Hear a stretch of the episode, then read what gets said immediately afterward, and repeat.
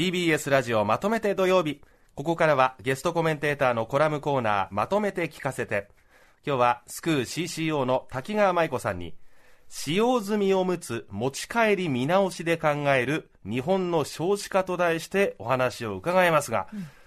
このおむつの話は最近なんか加藤厚労大臣がある方針を示していますよね。そうですね。はい、あの結構何の話って思う方もいらっしゃると思うんですけれども、はい、こうおむつをですね、こうあの保育園で交換してもらいますよね、紙おむつ、えー、主に紙おむつだと思いますが、はい、でこれをあの保育園ではあのゴミとして処分せずに、はい、保護者に持ち帰ってもらうとしている自治体が、全国で4割っていう調査がそもそもあるんです。そもそも知ってました、北村さん、おむつを持ち帰る文化って。えそのあのだから使用済み。使用済みってことですよね？で、あの、あ、何々ちゃん、今日はこちらですってことで返されると。まあ、包んだ状態で、包んだ状態で。ああ、そう知らなかったです。そう。そうなんそうなんです。で、私の子供が通わせてた保育園も、この持つおむつ持ち帰りはなかったので、はい、なかったんですけど、こういう自治体あるよっていう同僚の話は聞いていたんです。そういう同僚もいましたから。はい、だけど、保育園で持ち帰りじゃない園で、うん、特に問題を感じなかったので、ね、なんかちょっと理由が分かりづらいなと思ってたんですね。えー、で、ま、まず、その、えっ、ー、と、使用済みおむつは保育所で処分しましょうを推奨しますと厚労省が発信しました。はい、で、これによって、うん、その、保育園の先生もやっぱり大変なわけですから、はいはい、この使用済みおむつをこう分類するですとかね。間違っちゃいけませんからね。そうですよね。A 君、B 君、C 君。それ大変ですね。そうそうそうそう。で、そのまま保存しなきゃいけないわけですし、一日。で、衛生的な意味を含めて、で、先生も大変だし、親もやっぱり帰り道で捨てる人もいるっていう話もあったり、あの、そもそもこうね、あの、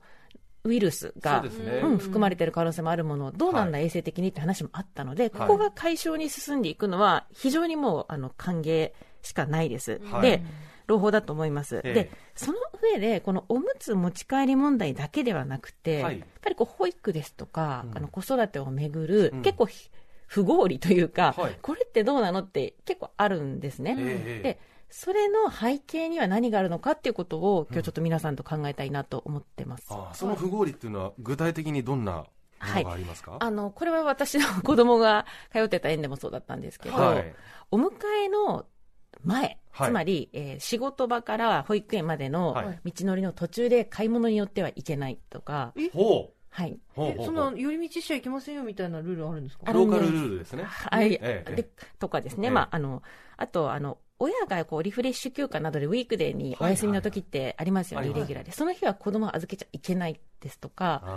えー、はい、はい、とか、あとその、この規定のお布団のカバーを手作りしなければいけないですとか、手作り、はい、サイズが合わないから市販のものだととか、あとよくあるのが主食はあの持ってきてください。ああ、はい、じゃあ握り飯だけは持ってって、はい、おかずは保育所が作ってくれるとか、はい、そういうことですね。そうです、そうです。で、これらがですね、あの園によって違うんですよ、結構。そうですね。はい。あのお休みの日に預けることができるっていう園ももちろんありますし、あとその私のあの保育園の話になっちゃいますけど、やっぱりご飯出してもらえるって園ももちろんあるわけで、はい、でだからこそ理由が結構曖昧なんですね。で、あの例えば、まあ、仕事帰りに、はい、あの買い物によって保育園に行っちゃいけないっていうのは、その保育園というのは、はい、仕事をしている間に子供を見てもらう場所なので、えー、買い物のために預ける場所ではないですよって考えがどうもあるようなんですよ。はい、はい、なので、あのお母さんやお父さん、お迎えに行った親はですね、あの兄弟だったら複数のこともあるんですけど、こう走り回る子供、疲れて泣き叫ぶ子供って、スーパーに子供連れていくとどうなるか、蓮見さんよくご存知ですよね。まあ、ちょっとね、階段上がり下がりしてると怖いですけどね。うん、まあ、できれば一人で行きたいですけどね。はいはい、欲しい欲しいとかなっちゃったりするわけです。お腹空いてるから。っていう子供を連れて、荷物を持って、買い物するよりも、一人の時間にパッと効率的に終えた方が、子供だって、親だって、ハッピーだと思っちゃうわけですよ、よっぽどやっぱりその方が効率的、だから、そのもともとやっぱり保育施設というのが、保育園というのは福祉、福祉施設であって、困ってる人のためのものであったっていうところが原点にあるので、まあ、こうした考えになるのも、まあ、分からんでもないんですが、ただですね、やっぱりその、どっちが本当に親とか子供に、うん、そして子供ですよね、子供にとってもいいのかって考えると、はい、結構ここって見直していいことっていろいろあるんじゃないかなって思います。おむつもまあ多分そうだと思うんですね。うんうんうん。確かに。今おっしゃったその福祉っていう言葉もすごく大事だと思ってて、うん、やっぱりその保育所、保育園、あるいは保育士という業態が福祉業なのかサービス業なのかっていうところの捉え方によっても多少、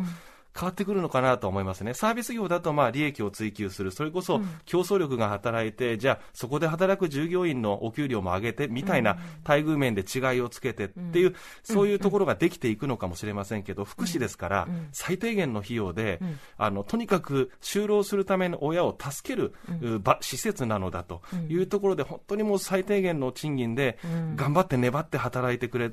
っている方々がいるということですよね、うん、そこをどう捉えるかも含めてです。そうですよね、はい、で多分ただ今回のおむつ持ち帰り問題の見直しに動いているところもそうなんですけれども、はい、やっぱりその、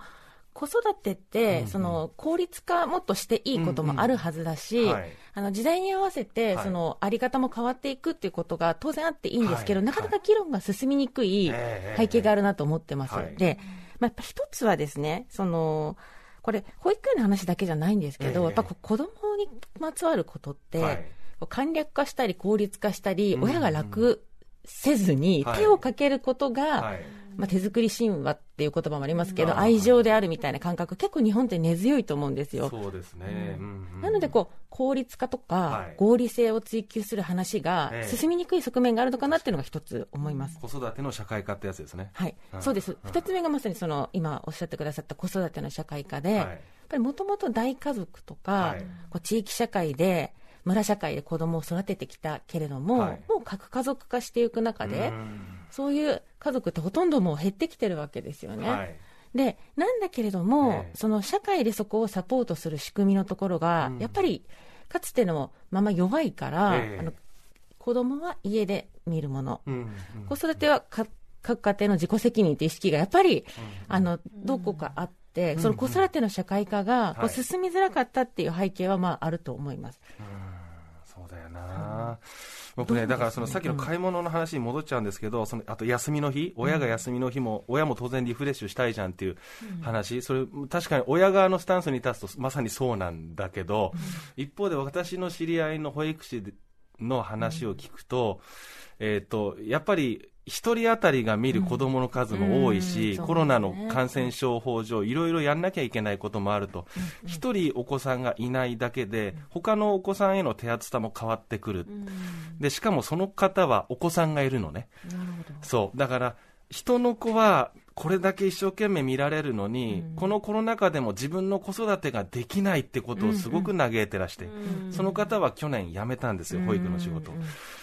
だから別にこれね、親対保育の話をしてるわけじゃないわけですよね、要は社会のあのそうです、ね、話をしてるわけなんですけど。作り方の話です、ね、そうですよね、うん、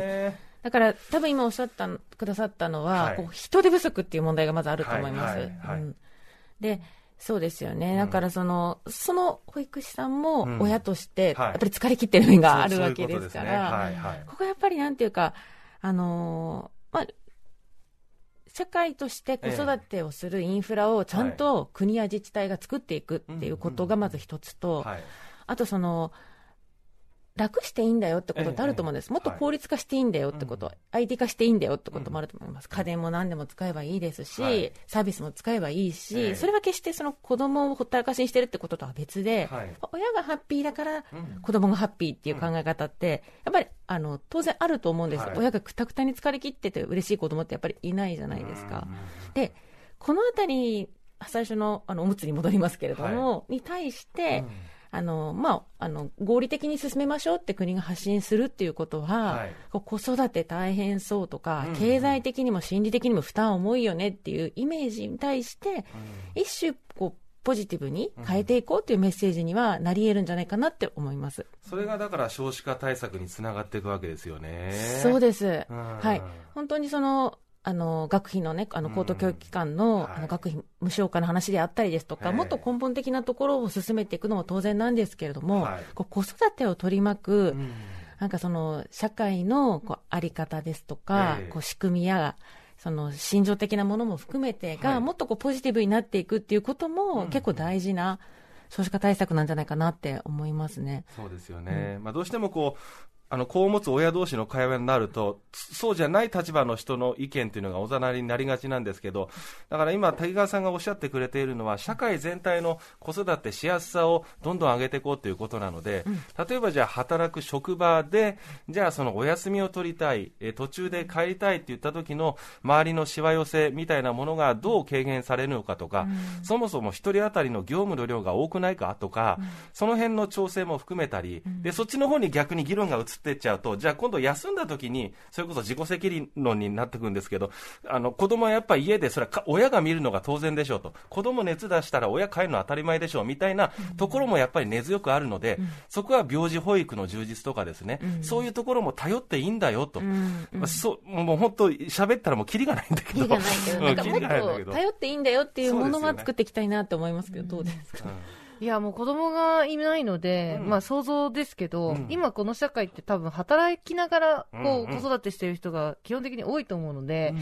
まあそういう人たちが本当に頼れる場と、その環境、と心構えというかね、そういうのが揃っていくといいんじゃないかなと思いますけど、ね、そうだね。